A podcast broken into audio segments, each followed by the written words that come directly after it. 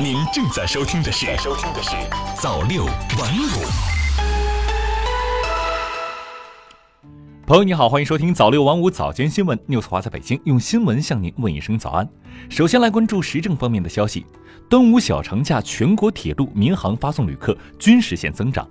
记者从中国铁路总公司和民航局获悉，端午小长假六月六日至六月九日期间，全国铁路累计发送旅客五千零七十四点四万人次，同比增加三百六十三点六万人次，增长百分之七点七。全国民航共运送旅客四百八十二万人次，同比增长百分之三点一。其中，六月七日全国铁路发送旅客一千四百二十四点五万人次，比去年端午高峰日增加一百点七万人次。创端午小长假单日旅客发送量历史新高，铁路运输安全平稳有序。民航方面，端午假期全国共保障航班四点七万班，同比增长百分之四点五，全国航班正常率为百分之八十一，平均客座率为百分之八十一。北京不动产抵押权注销可网上办。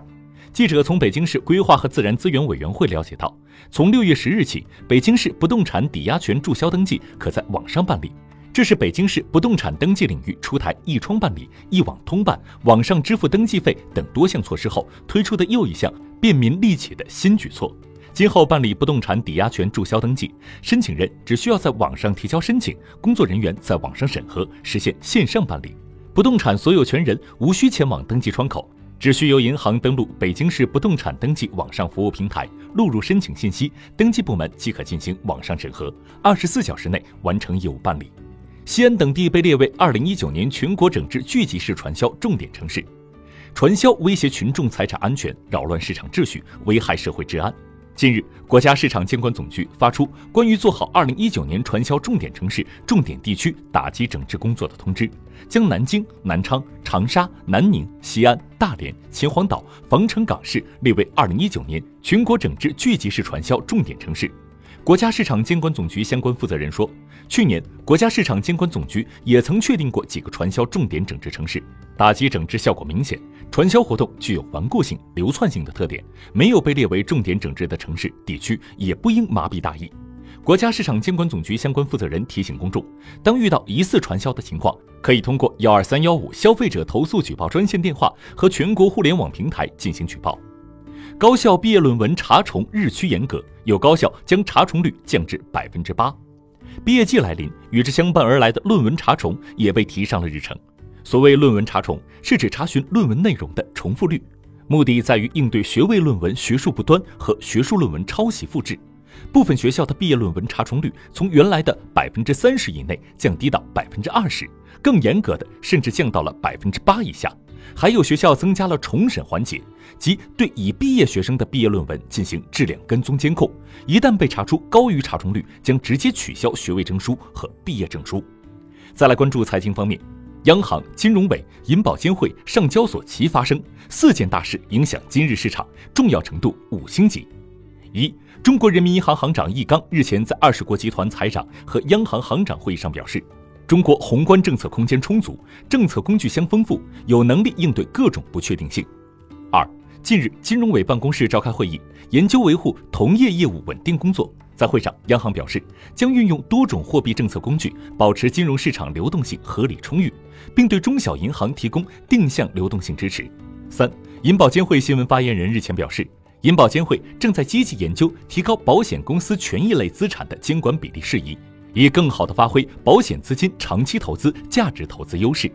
四、上交所科创板公开发行自律委员会发布首份倡议，建议科创板往下打新市值门槛不低于六千万元。商务部、权健、华林涉嫌传销犯罪，且未按程序复核登记。据商务部网站消息，近日商务部发布关于发布直销备案产品、直销培训员和直销员复核登记结果的公告。向社会依法披露直销备案产品、直销培训员和直销员复核登记信息。此次共有八十九家直销企业完成复核登记，直销备案产品复核前数量四千三百零四种，复核后减少一千九百一十七种，减少百分之四十四点五。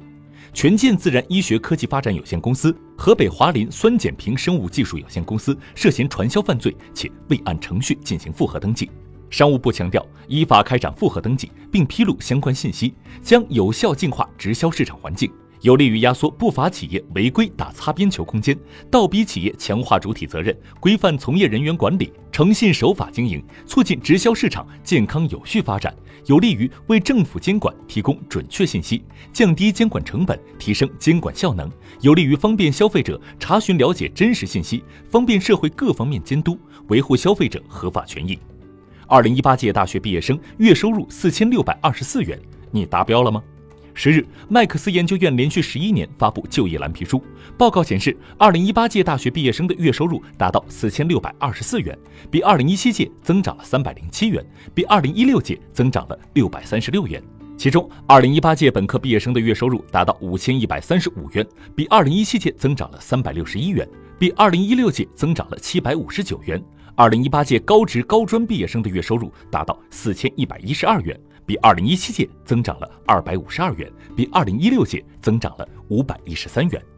最后再来关注国际方面的消息，法国外长，中东和平新方案无法为其带来平静。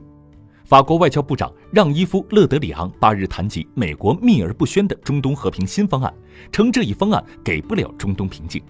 中东和平新方案或称世纪协议，具体内容迄今没有发开。正在摩洛哥访问的勒德里昂谈及这一方案，直言不看好。勒德里昂重申，法国和欧洲联盟反对美国承认耶路撒冷为以色列首都。美国的这一做法意味着，无论中东和平新方案的具体内容如何，都不可能让以色列和巴勒斯坦满意。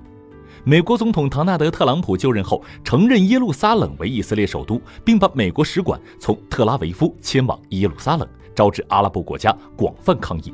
英首相热门人选约翰逊拿分手费适应欧盟。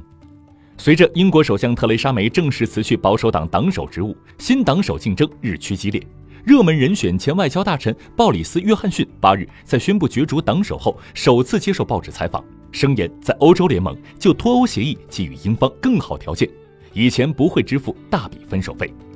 依据协议，英国正式脱欧后有二十一个月过渡期，期间继续留在欧洲共同市场和关税同盟，获得贸易零关税待遇。英国需向欧盟支付总额大约三百九十亿英镑，约合四百九十四亿美元分手费。过渡期内需要向欧盟支付年费。欧盟方面先前明确表态，不会与英方就已经达成的脱欧协议重新谈判。约翰逊同时暗示，如果继任党首，他将删除脱欧协议中涉及英国北爱尔兰地区和爱尔兰之间边界问题的备份安排，改用其他方案。好了，以上就是今天早六晚五早间新闻的全部内容。我是纽斯华。我们晚间再见。